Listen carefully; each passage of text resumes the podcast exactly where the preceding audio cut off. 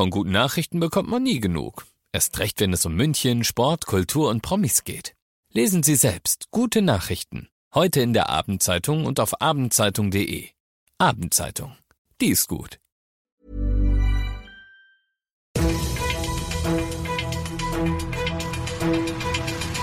95 5 Charivari, das München Briefing, Münchens erster Nachrichtenpodcast.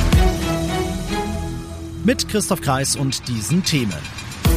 Schlimmer Brand auf der Schwanthaler Höhe, was der Grund dafür war und Debatte um eine Drag-Lesung in München, was Oberbürgermeister Reiter sagt. Schön, dass du bei der heutigen Ausgabe wieder mit dabei bist in diesem Nachrichtenpodcast. Da erzähle ich dir ja täglich in fünf Minuten alles, was in München heute Wichtiges passiert ist. Das gibt's dann jederzeit und überall, wo es Podcasts gibt und immer um 17 und 18 Uhr im Radio.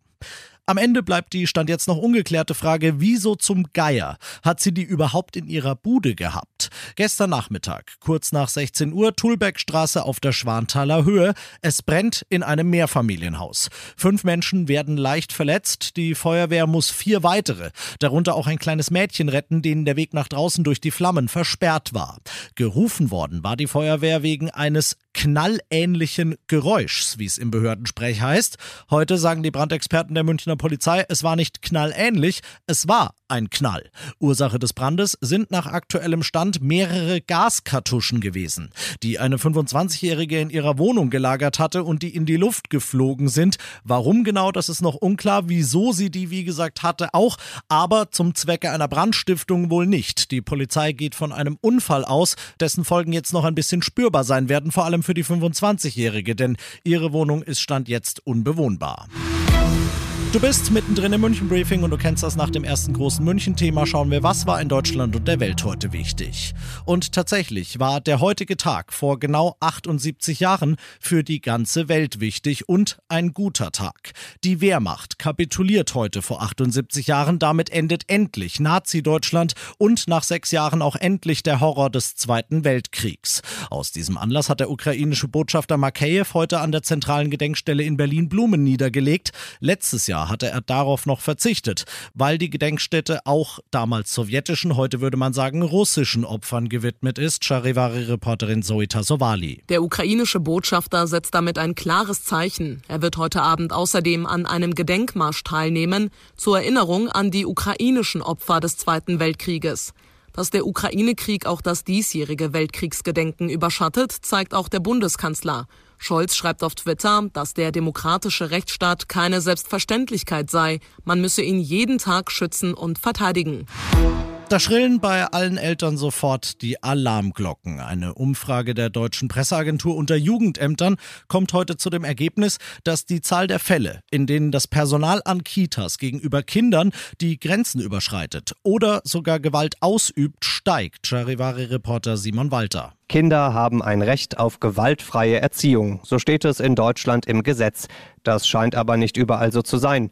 Kinder werden in Kitas teilweise geschlagen, angeschrien und zum Essen gezwungen. Wie viele Fälle es genau sind, ist unklar. Der Kinderschutzbund sagt, dass das Personal oft überfordert ist. Er fordert deswegen insgesamt mehr Erzieherinnen und Erzieher. Eigentlich müssen Kitas auch ein Gewaltschutzkonzept haben. Darin steht dann zum Beispiel, wie Gewalt verhindert und Fälle aufgearbeitet werden können. Experten sagen aber, dass es diese Konzepte gar nicht überall gibt. Und das noch zum Schluss. Die Debatte kocht in München jetzt schon seit Tagen. Nun spricht Oberbürgermeister Reiter ein Machtwort und ich nehme es vorweg, er spricht das einzige Machtwort, das ich von einem OB in so einem Fall hören will. Anfang Juni soll in der Stadtteilbibliothek in Bogenhausen eine Lesung für Kinder ab vier stattfinden. Titel Wir lesen euch die Welt, wie sie euch gefällt.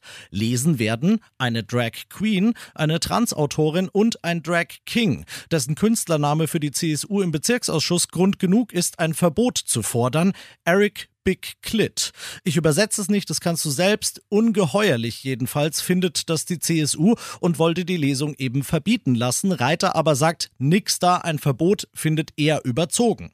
Er sagt auch, dass er selbst mit seinen Enkeln da nicht hingehen würde, aber das ist ja das Schöne, muss er auch gar nicht. Soweit ich weiß, ist eine Lesung in der Stadtteilsbibliothek immer noch ein optionales, ein freiwilliges Angebot, von dem niemand, der nicht bewusst entscheidet hinzugehen, etwas hat. Weder weder im positiven noch im negativen Sinne.